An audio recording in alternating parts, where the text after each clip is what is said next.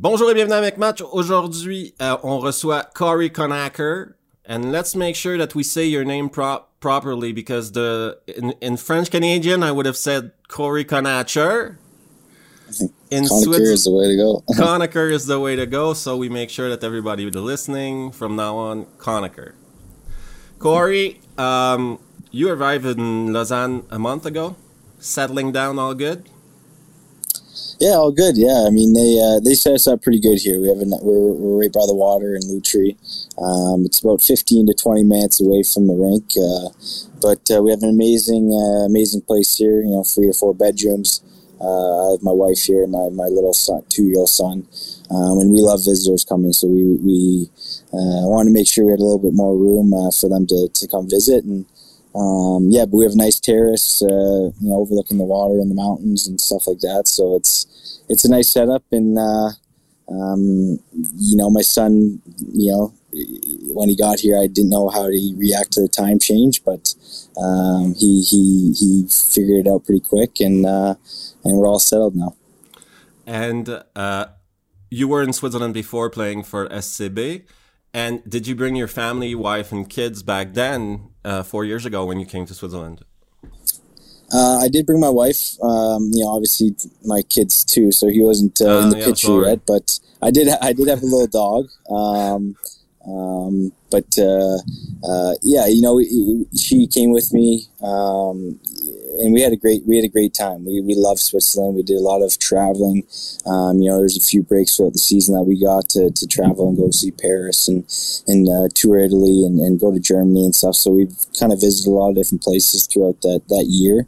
Um, and fortunately, we had a, we had a team that uh, won the championship, so that uh, was icing on the cake. And uh, I knew that when my time you know was kind of up in North America that this is the first place I wanted to look to to come come back and play and uh, you know, fortunately, there was a spot open in Lausanne, and uh, you know they gave me a, a, a, good deal, and my family and I jumped all over it, and uh, are excited to be back here. Before before we talk about the the NHL playoffs a bit, I want to talk about the path that got you here. The road, not you didn't take the road most taken. I'd say you, are not a cliche of a hockey player. You didn't you didn't get get drafted in the junior, no junior draft. Nope, nope. No NHL. I was double A at the time. Yeah, yeah. double A playing double A hockey at the time. no uh, NHL draft. You went to and then uh, excuse me for the pronunciation. Canisius, Canisius or Skius? Uh, Canisius, yeah, college, yeah. Where is that? Uh, that's in Buffalo, which is actually pretty close to my hometown of Burlington. It's only about an hour away, just over the border. So, um, but yeah, very very small school. Um, not a big hockey school, um, and not you know in the in the not a big conference in terms of college hockey. So it was definitely uh, um, not many fans in the rink, uh, but it was a, a, place where I knew I could play uh, as a young kid and, and, play right away and play big minutes as well. So it's kind of why I went there. Undrafted, four years of college. What degree did you mm-hmm. do? Uh, I started with accounting, but figured pretty quickly that was probably going to be too much work for me, so I just changed it to to business management. Yeah, yeah. yeah. Um, but mostly, yeah, mostly focused on hockey. But luckily, I did get my degree, and um, I have hopefully something to fall back on after hockey's done. After college, starts your long and winding road. Um, Rochester, Cincinnati, Milwaukee, Norfolk, then you get your, your, your shot at the show when you go to Tampa. Up and down to Syracuse. Uh, when you get to Tampa Bay the first time, where was your first game? Your first uh, NHL game? My first NHL game was in Tampa uh, against uh, against Washington. Did first goal? First goal, first assist. Yeah, a good game. I got uh, probably one of the biggest hits against me during that game by Ovechkin. Um, he came off the bench and just laid me out in, in the center ice. And uh, but uh, yeah, that was you know obviously a memory I'll never forget. And uh, uh it was nice to share. My my family was there, my wife was there, my parents, um, uncles. We had a good uh, crew there to watch that first game, which is kind of cool. And uh, you had they they had a pretty good team. Well, there's they're always pretty much in the top of the league. Tampa. Back then, I think uh, Lecavalier was there, Saint Louis was there. Tough to break that. Yeah, I mean, my first yeah, my first line was uh, Lecavalier and Purcell uh, to start off the, the, season, and and then when we, I think we lost, we started to lose a little bit, and uh, I got changed to, to St. Louis and Stamkos. So uh, yeah, I, I, had some bad line mates. they didn't help you, man. no, they, they, no, exactly. Yeah. No, it was a blast to play there. It was awesome. Did you get traded to Ottawa, or did you get uh, free agent? Yeah, I got traded. Uh, it was uh, my my wife had a friend actually in town, um, and we were watching the deadline. I've never been traded in, in any league. I mean, I, in college you don't get traded, and then um, I didn't play in the OHL, so I didn't really, you know, it wasn't a thing. And um, so, you know, it was the first time that I experienced this, but it was right at the deadline, three o'clock. Uh, I actually got a phone call from Sportsnet um, before Steve Yzerman. Um, Steve Yzerman did apologize. He, you know, sometimes the reporters find out quicker than, uh, well, obviously not quicker than GM, but uh, before Steve could call me, the reporter called me and said, uh, "What are your thoughts on the trade?" And I was like, "What? Are you, what, what are you talking about?" And can I call you back? I said, and then two, you know, two minutes later, Steve called me, and I got traded for, uh, uh, was, I think, me and a fourth rounder for Bishop, I believe, um, and then uh, yeah, I mean Bishop turned out to be a you know outstanding goalie. I still still to this day get uh, chirped here and there on Twitter from some of the Ottawa fans, but uh, um, as much as some of them don't like me, I actually a lot, a lot of fun in Ottawa. I met some, uh, you know, life lifetime, uh, lifelong friends there, and uh, but yeah, that was a big shock. You know, we thought we were in the clear. It was three o'clock, and then all of a sudden my phone rang. It was, you know, my stomach just dropped and uh, it was a new experience for sure. That's the toughest part of being a player because you know that if you get traded at the trade deadline, you're not going to a good team on that day. yeah, I mean, there's yeah, it's usually one guy's going to a you know a Stanley Cup uh, possible team, the other guy's going to you know maybe a team that's rebuilding. So it's uh, yeah, it was it was tough, but uh, um, actually that that year. Um, you know, we had a good run in, Ottawa. We beat Montreal we ended up losing to Pittsburgh, but uh, uh, you know, I scored. I think one of my biggest goals in my NHL career was uh, uh, when I got traded, and, and, it was during the first round of the against Montreal. I just tied the game up late with like you know 15 seconds left, and then we won in overtime. I, rem- I remember. So after Ottawa, Buffalo, did you get traded there too? Uh, that was uh, I got sent put on waivers, and Buffalo picked me up just the end of the year. Buffalo was mm, they were out of the playoffs I think already when they picked me up. There's about 20 games left, and uh, it was actually fun because, like I said, you know, I went to school in Buffalo, so it was cool to go visit some some some old friends and stuff, and it's uh, really close to my my home. Like I said, it's only about an hour away, so um, those are those are that was a fun time. It's uh, Buffalo's a great organization. Um, you know, they have a good setup there, and uh, um, I was I wanted to try and re-sign there after after the season, but fortunately didn't didn't work out. But uh, I had a, I had a fun time there. The uh, after Buffalo comes Long Island. Did you get traded to the Islanders? Long Island was so when I didn't sign back in Buffalo. That it was the summer is when I signed as a free agent with with Long Island, and then uh, started the year in Long Island. Um, you know, got a chance to play with Tavares and I, Okposo was there, so I had some good line mates again, and uh, um, played about uh, twenty or thirty games there, and then I ended up getting sent down again to, to, to Bridgeport.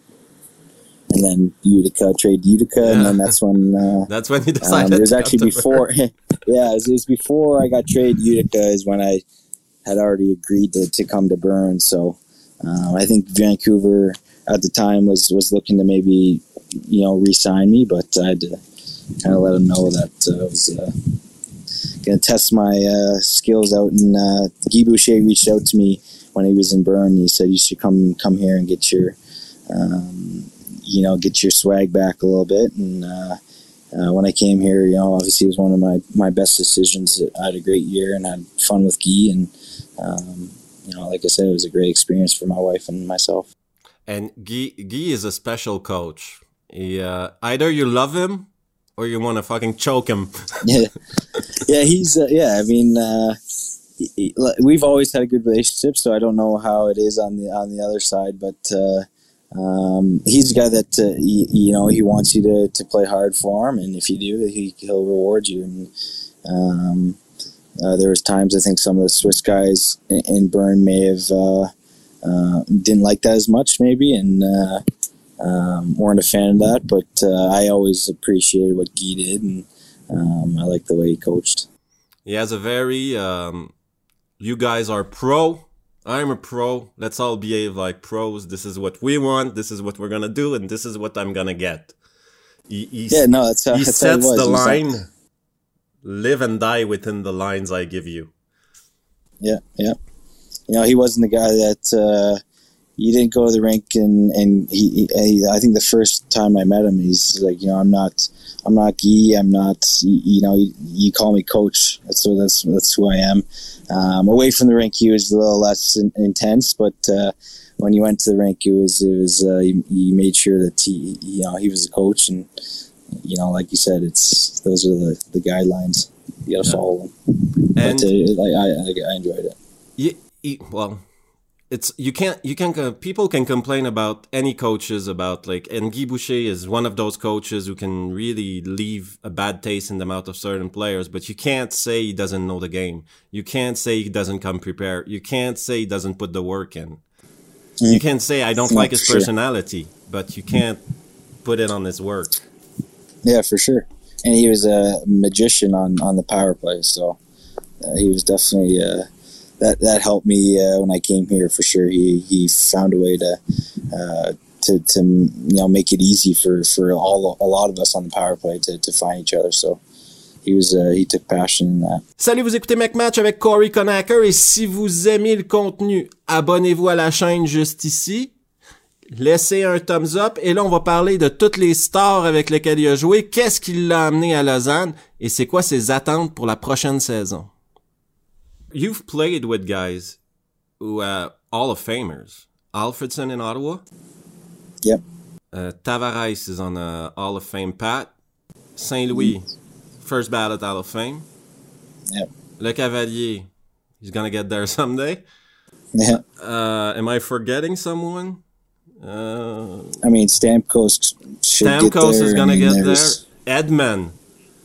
Uh, Hedman, yeah, he was he's ridiculous. He's my MVP of the playoffs right now. This guy is a beast. Yeah. I can't yeah, imagine practicing one on ones like one on one against this guy. He might as well just chip it in, change. he's he's unbelievable, and he'll beat you up the ice.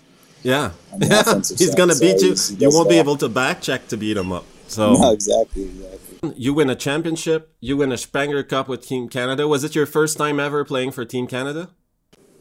Yep, Yep, that was a cool experience. Uh, my, invited my my you know best friend down. He enjoyed it, and uh, um, pretty cool. I mean, Guy Boucher was the coach there again, so he. Uh, you know, he, he made it a little comfortable for me to, to, to be there. And then, uh, yeah, we had a good team there. You went back to Tampa for three years, which is basically a contract.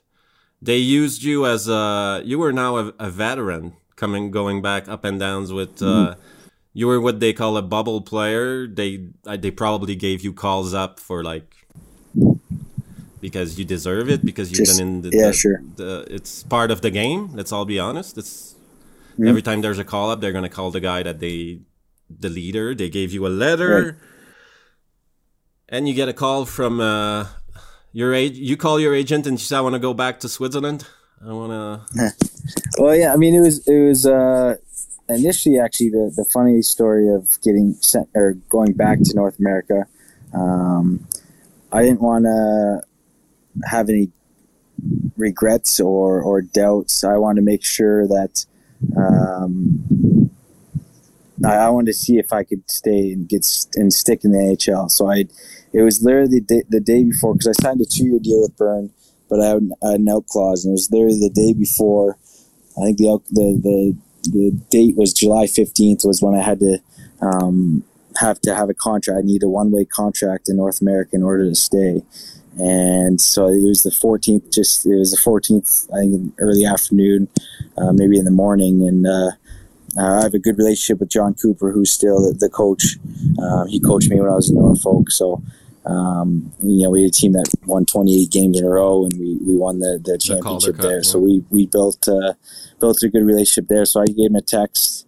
Um, you know, I I just said I I'm I was honest with him. I said I need a one way deal. I would love to come back and give it another shot. He called me right away and, and said. Uh, um, you know, let me.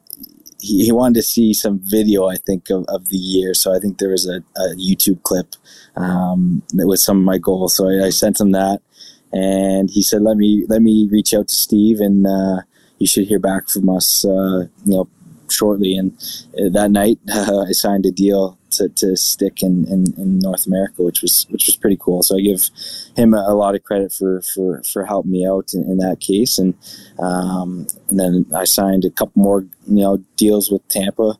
Um, you know, like you said, I was a leader at the time. I was a veteran guy. I was a depth player. Um, you know, some years I played more games in Tampa than others.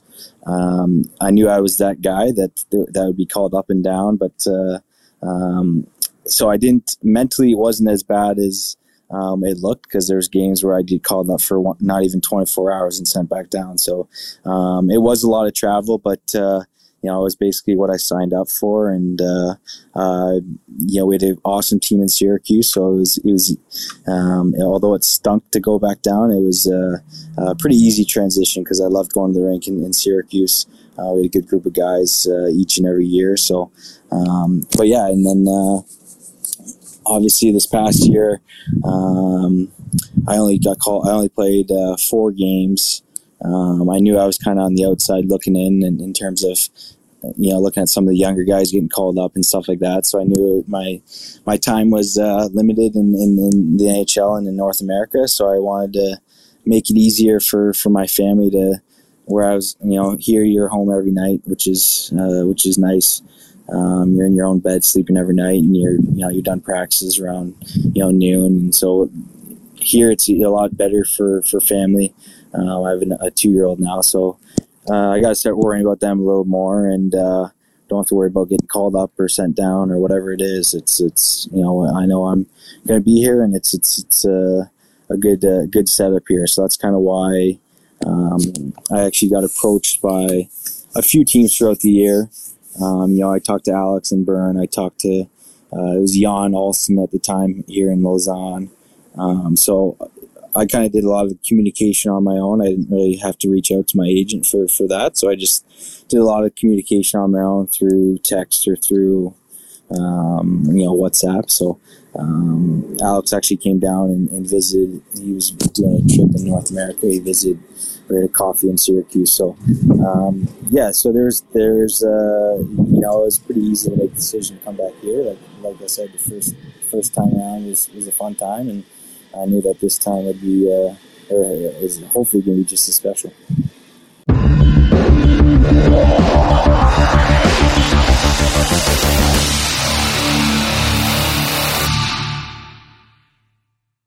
14 locker rooms. I gotta ask you, man, who's the worst DJ you've ever saw? the worst DJ. Oh man. Um. Geez, that's a good question, actually.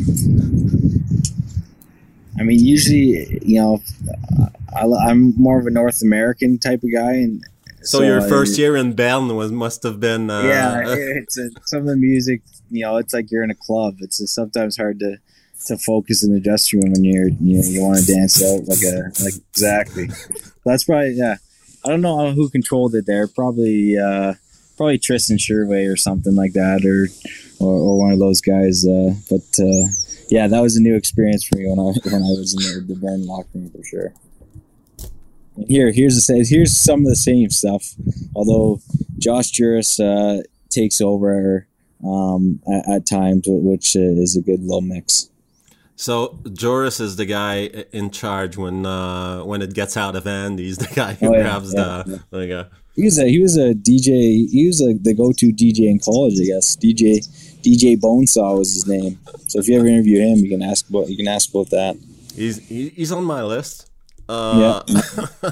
the uh, the, the tough the coach the coach uh, the coach in me wants to ask you this.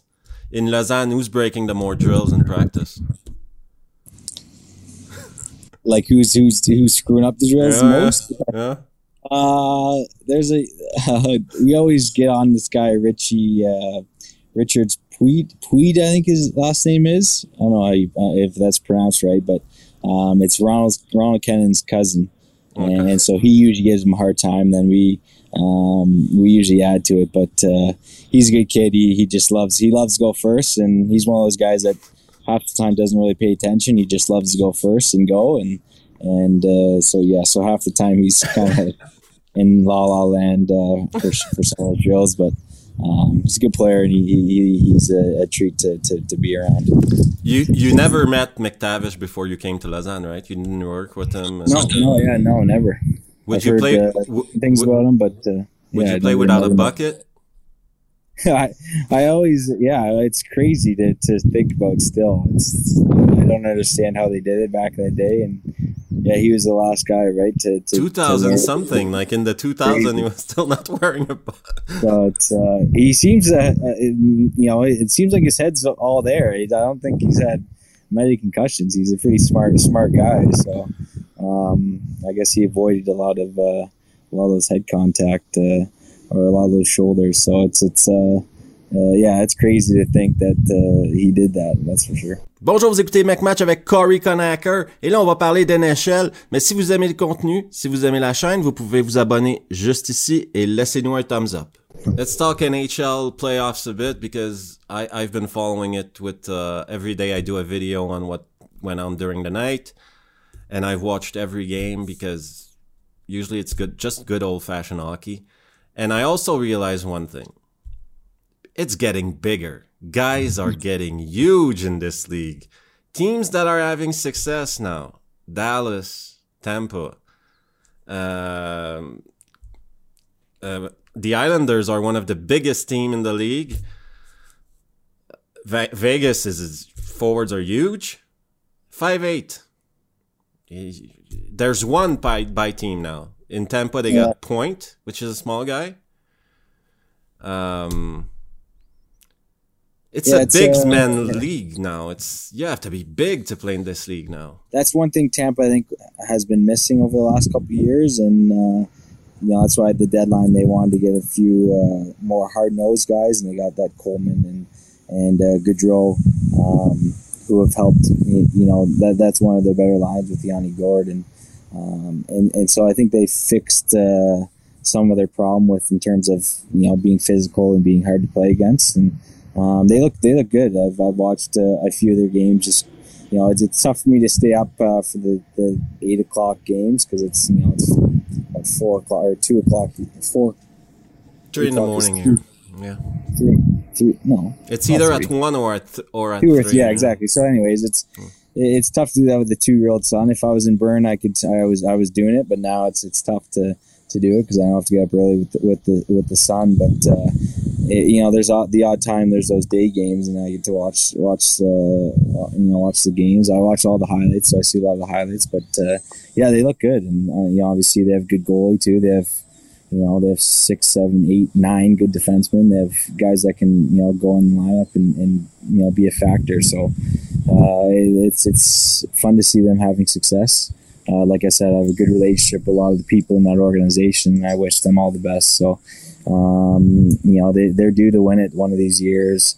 Uh, they've been so close over the past uh, five, you know, ten years. So it's it's, it's, it's fun to fun to see them uh, doing well, and hopefully this yeah this can be a test against the Islanders because they're a big mean team and they're hard to score against. That's kind of their go-to. They're they're strong defensively and um, they can wear you know some of these skilled the Tampa guys down if uh, uh, you know if guys start to get frustrated. So it's important for them to hopefully just chip away and uh, it'll be a good series. It's going to be low-scoring games and tight games, but uh, I'm, I'm hoping Tampa can, can pull off.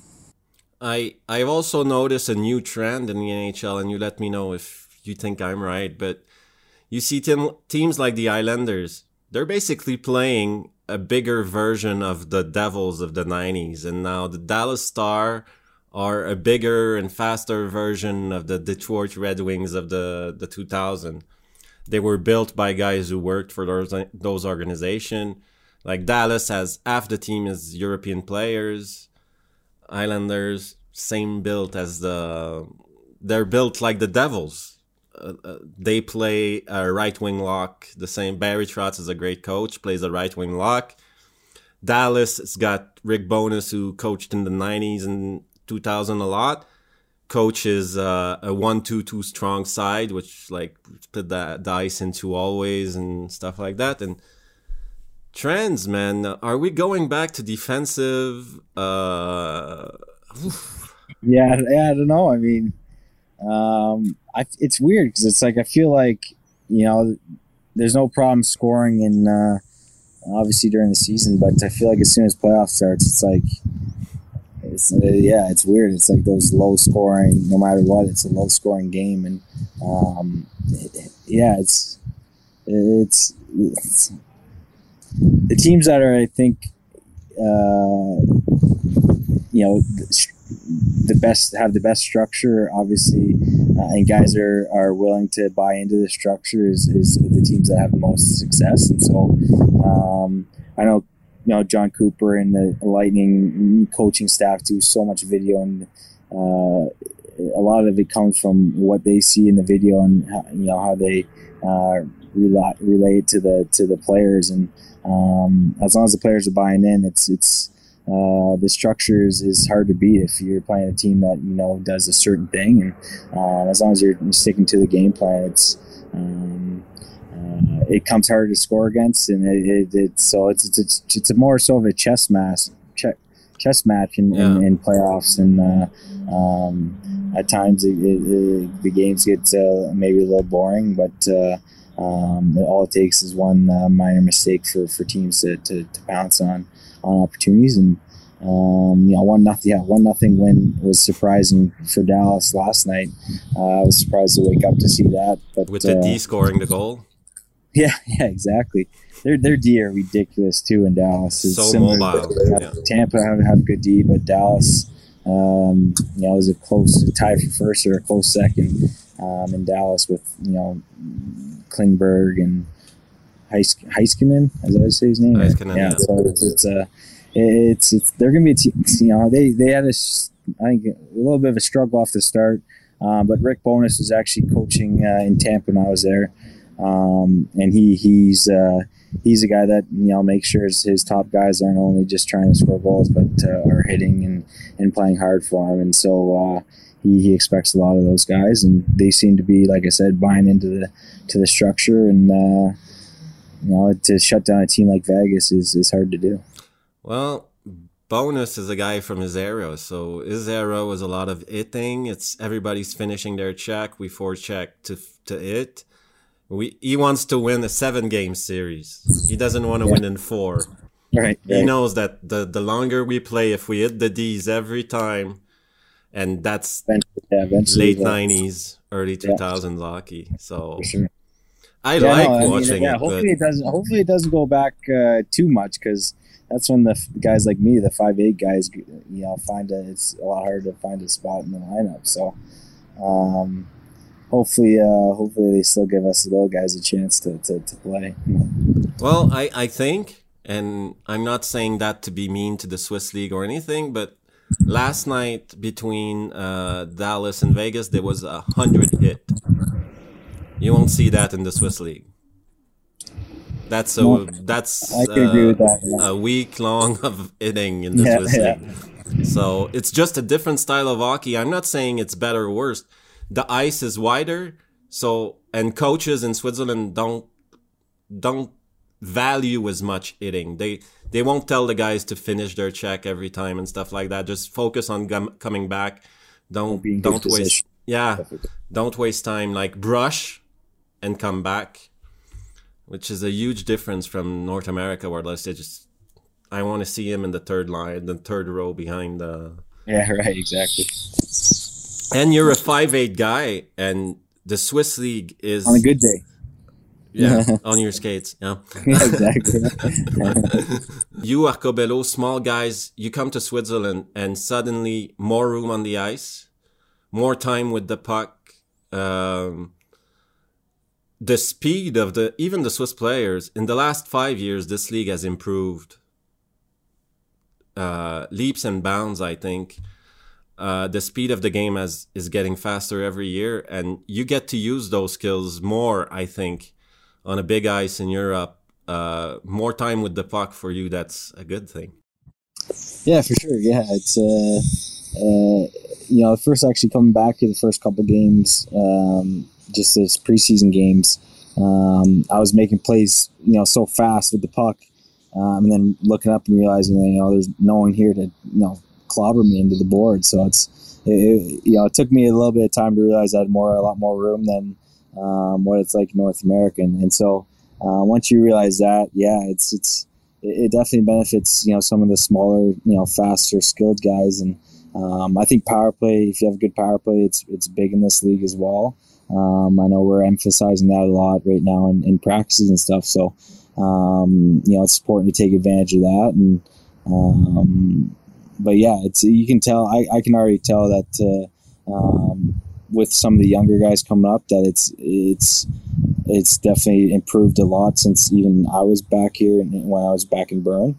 Um, with, with, the skill of the the young guys and, and the speed of some of the young guys, and um, you know we have one of this we have that Jaeger um, on our team right now, and he's been one of our best players, and he's um, you know, I think he's twenty one maybe or around around that age. But he, uh, you can just tell some of these young guys are are close to, to cracking the lineup and, and making you know this league even faster and, and, and, stronger and better. So it's cool to see that. Uh, what's your objective for this year?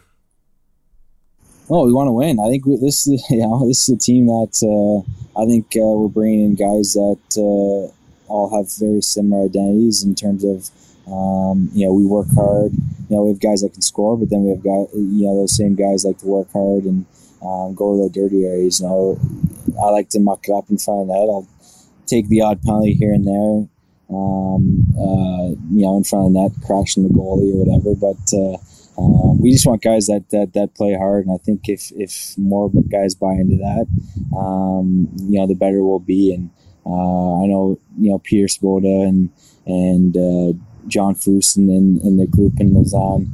Uh, also want to bring in guys that are um, going to want to play for each other, guys that are good in the dressing room, um, you know, guys that all have the same same goal, and that's to win. You know, they're not worried about uh, about how many points they're getting or, or, or stuff like that. So I think uh, everyone in our room, we have a good.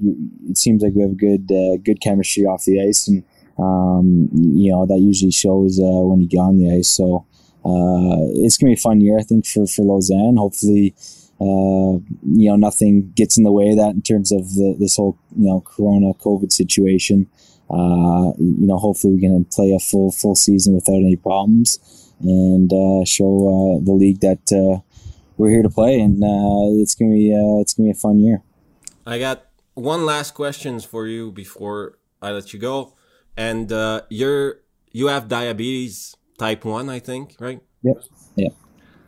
For many people, this is a challenge. This is not like uh, one in a million disease. Like this is a lot of people have to live with it. Yes. You're a you're a pro athlete. You're an elite athlete, I would say. What does it change in your everyday life to? Yeah, I mean, um, in a way, it's I, I always tell people in a way it's almost helped me. You know, it's it's helped me be smarter with what I eat. Um, um, you know how much I sleep. Uh, you know how much I'm I'm training, uh, stuff like that. So in a way, it's it's uh, um, valued. Uh, uh, you know my my fitness level. I think in in a way. Uh, just because I, like I said, I don't, I'm not the guy that's gonna be the last guy at the party um, the life of the party. I'll be the guy usually uh, letting people know what they what dumb things they did the night before or what they did that night. Uh, I'm usually the sober one in control of my diabetes because I always have to be kind of in control of my body, um, so I don't get uh, um, low or high on sugar because that's when when the problems start. But um, yeah, so it, it's you know. It, I don't consider it. Um, I don't consider it a disease. My parents were always very. Um, it's almost just a bump in the road. It's a it's a, it's a challenge, uh, but the ball is in our court. We, uh, you know, if we take care of ourselves, if we test our blood sugar, if we're doing the right things um, to maintain our diabetes, it should never never be a problem in our lives. It should never affect uh, how we grow up or, or what we can do in life. Um, so I always tell people that it's it's it's not like um, it's not like we're we grow up. It's not like we're in a wheelchair. It's not like uh, um, you know any disease like cancer is. It's it's it's something that we um, can either make hard on ourselves or or make make it you know uh, something that we can handle and, and, with no no problems in the world. And uh, so the technology nowadays is, is, amazing. I have a diabetic I have a, pump called Medtronic pump. It's a, uh, it hooks up to a sensor that I have as well. So it, I always know what my blood sugar is at. Um, I always aim to be you know eight, eight to ten uh, on the meter before a hockey game. So. Uh, I'm very strict uh, in terms of a routine that I have with, with my numbers, but uh, if you get in that routine, it's it's uh, it's something that should never be a problem. Like I said, it's it's uh, you can live that normal life. And my my parents, I got it, I got it when I was eight. I didn't know anything about it. None of my friends had it. No one in my family had it. Um, but my parents always uh, told me that as long as I take care of myself, that I can do what I want in the world and, and, and be what I want to be. And that's that's how I lived. And I, I try and um, tell those same kids uh, to dream big and, and just to um, not let this uh, become a problem in, in, the, in the long run. Especially in sport, like if you have, you can, everything is doable. If you balance it, if you have the discipline, any disease, mm-hmm. I think, can be, you can manage it. Like it's, yeah, for sure. It's like you said, well, I think it's a bump. The, yeah. Go over it and move on. To see that Oscar Lindblom is uh, pretty special too. When he exactly that's uh, a little more hardcore than, than diabetes, but uh, um, he didn't let anything get in his way. He he fought it, and uh, as soon as the doctor gave him the okay to get back on skates, he was uh, ready to go, which is which is uh, unbelievable. It's it's special special to see for sure. What is uh, fondue and raclette? Are they good for diabetes? because uh, this is going to be a problem. Not, yeah, it's not bad. It's it's it's the like I said, the chocolate factory that might uh, might become a problem. Uh, and the Läderach, Läderach. My my wife and I love Läderach chocolate, so it's uh, we got to slow it down in that case. But uh, we're we're both. Uh, she helps. She's she's gluten free, and you know, I do a lot of gluten free meals with her, so uh, we usually you know take care of her diet pretty good in this case i every interview i do i give 15 30 seconds to the guys to say hello to the to the lausanne fan you haven't met them yet but they have high expectation for you so instead of saying hi to them i'd like you to tell them what kind of player you are and what they can expect from you this year uh yeah like i said i mean i mean I, am a hard-nosed guy i like to, to muck it up a little bit but i also will hopefully contribute on on the score sheet as well. And uh, um, you know, I like uh, big games. I like uh, important games. So hopefully, uh, down the stretch, I can show uh, Lausanne that uh, I'm a player that's going to be good for them in the playoffs, and hopefully, you know, bring them as a Schweizermeister. That's called. yeah, hopefully one of these years, if not if not this year, it's to be I know I've heard a lot of good things from Josh about uh, about the fans here in Lausanne, and um, I can't wait to see them uh, as much as them as possible at the rinks uh, in the near future. It's going to be a special year, but I know that they're going to be following. They've they've been dreaming about you for three months. I think since it was announced that you were coming in, they were. Uh, I think uh, your YouTube videos have. Uh, the one I, there you go. The one I sent Coop back in the day. Yeah, probably. Cory, it's been a pleasure meeting you. I wish you nothing but the best for this season, and I hope you and your family have fun in Switzerland. It's a great place to to come. People are a lot like the Canadian. If you leave them alone, they leave you alone. So, yeah. I, I, haven't had a problem with anyone in Switzerland. Exactly. So it's, it's, yeah, exactly. So it's it's all good. But uh, thank you. Thanks for having me, and uh, you know, hopefully we'll see you soon in person one of these days. See you someday at the rink, I guess. Take care. Be nice. Merci à tout le monde d'avoir pris le temps d'écouter la vidéo. Je vous rappelle que si ce n'est pas toujours fait, vous pouvez vous abonner juste ici. Laissez un thumbs up si vous avez aimé l'entrevue. Si vous voulez plus d'entrevues, on a bien sûr une playlist Match. Il y a des résumés de matchs NHL. La chaîne essaye d'offrir le meilleur contenu possible aux fans de hockey suisse.